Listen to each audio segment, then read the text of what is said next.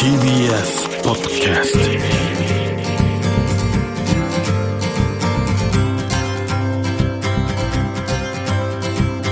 トおはようございます。石川みのるです。日曜日のこの時間関東2500個の酪農家の皆さんの協力でお送りするこの番組。飲んで応援もう一本絞りたての話題をお届けします。石川みのる。Dairy Life さっきあの宇宙観光が始まって宇宙に行く人たちがねこういろんな会社から報道されてますけども。なんか子供の時に見ていた宇宙飛行士とやっぱ違うのでヒーロー感が足りなくてちょっとなーってこう感じてしまいながらこれは自分がひねくれてるのかなと思ったんですけども僕あのインドにヒーローを見つけました。インド西ベンガルブータンの国境近くお茶畑が広がる辺境の小さな村ラジャダンガというところがあるんですけどもここに暮らす54歳のクリムル・ハックさん。周囲は彼を親しみを込めてアンビュランスダダと。救急パパって呼ぶんですけども1995年のある日クリムのお母さんが心臓麻痺を起こしてしまいました。助けを呼ぼうと近所の家のドアを一軒一軒叩いたんですけども貧しい村人には何もできない。そして村から遠く離れた病院へ運んでくれる救急車も呼べない。母親はその日の午前3時に亡くなってしまいました。病院に連れて行けば母を失うことはなかった。無力感と悲しみの中彼は心に誓うんです。村の他のお母さんたちや村の人々を母親のように二度と死なせてはならない。それからしばらくした後茶畑で友人が一緒にいる時に蛇に噛まれて意識不明になってしまいました。そこで近くに暮らす畑の農園主のオートバイを借りて背中に友人を縛り付けてどうにか町の病院まで担ぎ込んで友人が回復していく姿を見た時彼はひらめきました。たった1台のオートバイさえあれば多くの村の人の命を救えるかもしれない。お母さんのために使おうと取っておいたお金を使えばお母さんのために使うことにもなるのでローンを組んでオートバイを買ってさらにガソリンを買って村の人のためにバイク救急車をスタートしました。アンビュランスダダです。そして彼の携帯に誰でも村人電話すれば24時間いつでも無料で駆けつけてくれます。近くの病院まで約50キロ1時間走って病院まで行く。途中川の浅瀬の中を走っていったり10キロほどはジャングルの中を走らなければならなくて象やバッファローに襲われそうになることもあって心配なんですけども病人の方が心配で一刻も早く連れて行ってあげたい一心で走っています。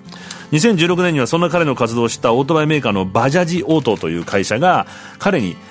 屋根がついてベッドもついているサイドカーがついた新車のオートバイサイレンもついてます。これをプレゼントしました。なので妊婦や病人が横になったまま運べるようになりました。それだけでは終わらずに救急の対応を自らできるようになるためにちゃんと講習も受けて今は救急箱エマージェンシーキットを持って60キロから70キロの範囲の村を走り回ってます。必要な時には最近は息子も手伝ってくれるようになり今までになんと6000人の命を救ってきました。コロナ禍でも彼はひるみません。募金で集まったお金で貧しい200人の村人たちに食事を与えたり通常の救急車が受け入れてくれないコロナ患者を病院まで運び時には亡くなってしまった人の亡骸も運んでいます。そんな彼に国は上から4番目に高いパドゥマシリという勲章を与えたんですけども彼はなんだか知らないし興味がないと。僕が興味のあるのは人のために尽くすこと。それだけなんだと言っています。この仕事を続けて村人や子供たちを励ましたい。僕は貧しいけどこの仕事に誇りを持ってるんだ。命を救ってくれてありがとうと言われるととてつもなく嬉しくなる。こんなに気分のいいことはないよとニコニコ笑いながら言っている彼のもとには今やインドだけではなく他国からも寄付が集まり彼はそのお金を大切に貯めてついに今村に無料の病院を建てました宇宙に観光旅行に行くお金持ちよりもずっと彼の方が豊かに感じてしまいます石川稔 Dairy Life. Dairy Life. Dairy Life. 石川みやってますデイリーライフ。先週から紹介しています駒込にあるイタリア料理のお店オステリア・セルバジーナオーナーシェフの高桑康之さんに今週も楽しい話伺ってます。昨日取ってきた天然キノコが。うまそうこれ栗竹なんですよ。これが天然のしいたけ。ブリッブリ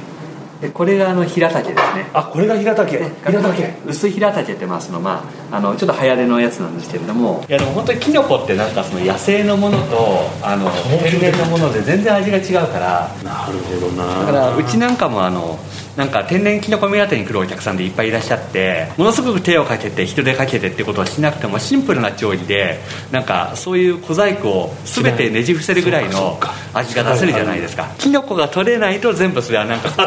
あないよってことになっちゃうんで。だから今月はねあの毎週泊まりでテント持ってってスタッフ全員であのキノコ取りですよ。野生動物の気配がすごいんですよね。あの僕らがなんかその焚き火やってご飯食べてわーわー言ってるうちは感じないんですけどもテントに入ってでもう火を消してで静まり返ってる夜な夜中の1時2時とかにこうガサガサゴソゴソみたいな音がしてこれクマだったらどうしようかなみたいな。もちろんクマも出るんですよ。出ますよね。いやーもうなんか自分のなんかその生命がなんかそのクマのなんかその棚心の上に乗ってると思うともう怖くてでもそれも日常の生活では感じられないですもんね。そうです人ね間が全てコントロールある程度できちゃってるじゃないですか、ええ。やっぱああいうところに入るとそう。自分より何か強い存在とか、そうそうそうそう。大きな存在があって。あの人間の領域じゃないですかね。彼らの領域にいるわけだから、はいはい。やっぱ無力なんですよね、東京に戻ってくるとものすごく安心するし、うんうん。危険に対するあの感覚がすごく鋭くなるなっていうのがまあ、結構仕事とかチーズ作り1個とっても結構活かしてますよね。それはやっぱあの感性がこう研ぎ澄される感じ。感覚的になんかそのいろんな物事にこうできるっていうのはん。あの、まあ、山に行ってるおかげなのかもしれないし。そう例えば一日どういうスケジュールなんですかそれって？まあ、今日はあの昨日取ってきたあのキノコがたくさんあるんで、はい。あのお客様に出す形のいいものと、ん。あとこれ3ヶ月から半年かけて保存食としてあの使うものキノコをその瓶詰めにして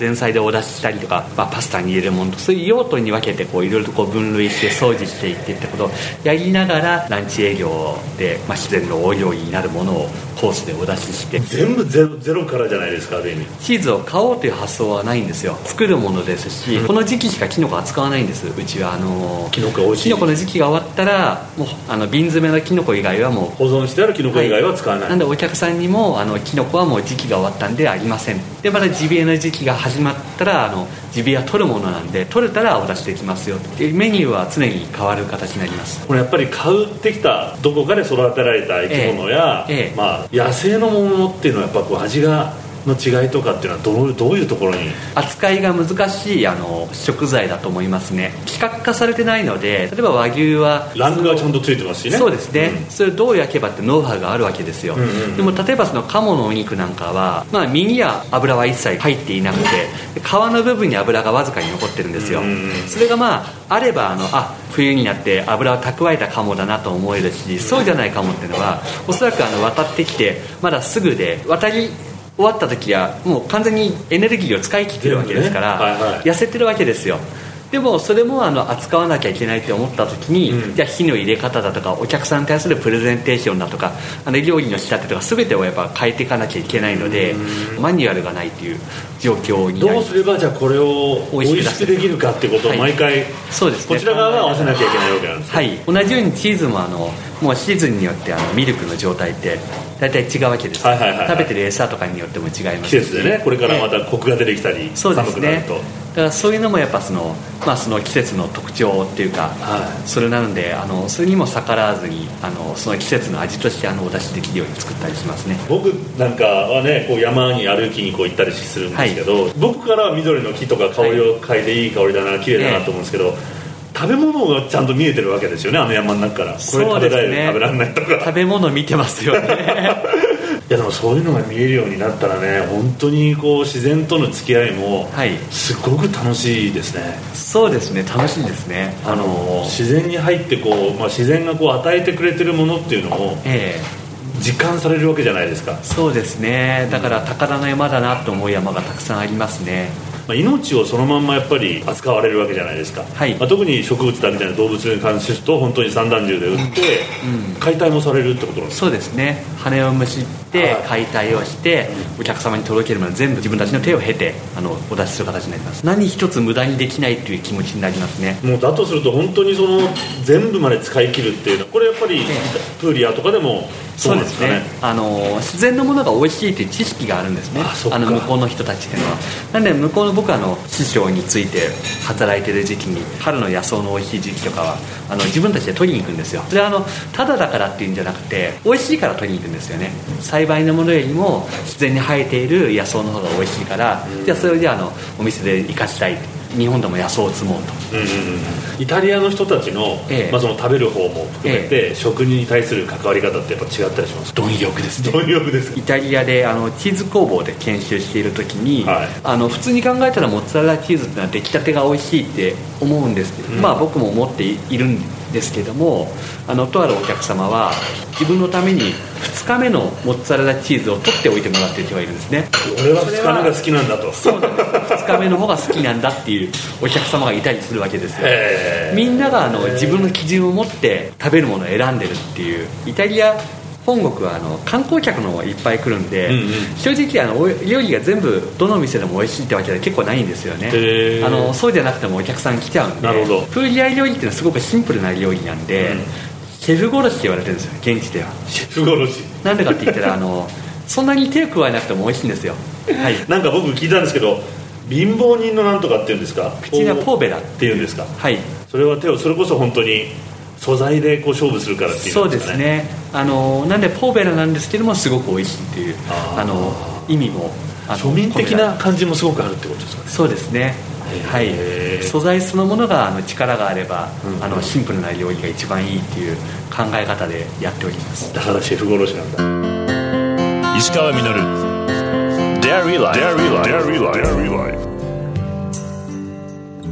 石川みのるがやってまいりました「デイリーライフ」この番組では皆さんからのメッセージをお待ちしております。メールアドレスはミルクアットマーク TBS.CO.JP です。採用させていただいた方にはミルクジャパンのオリジナルグッズと番組ステッカーをプレゼントさせていただきます。またホームページとポッドキャストでアーカイブもお聞きいただくことができますのでこちらもよろしくお願いいたします。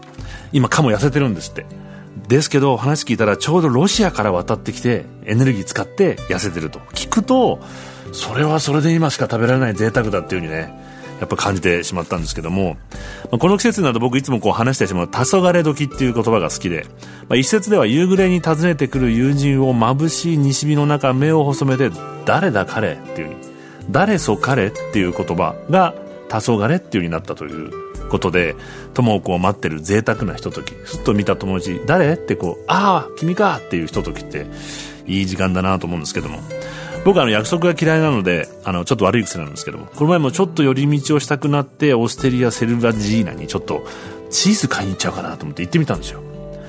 案の定閉まっててああまたやっちゃったと思ったんですけどもどうしようかなと思ったらまさに向こうからマスクをした人がのんびりプラプラ歩いてきてあれ？高桑さんだ。石川さんですか？あお互いマスクしてるんでね。ちょうど今秩父に行ってキノコ取ってきたとこなんです。って小さな紙袋にほんの少しだけキノコが入っててほらほらって見せてくれて。これねトリュフなんですよ。って。日本のトリュフ。匂い嗅いでみて土の香りがすごいして、まあ、チーズは買えなかったんですけどもちょっとした立ち話だけでもとっても贅沢なひとときが過ごせました。石川稔デイリーライフ。この番組は関東2500個の酪農家関東生乳関連の提供でお送りしました。石川稔 Dairy Life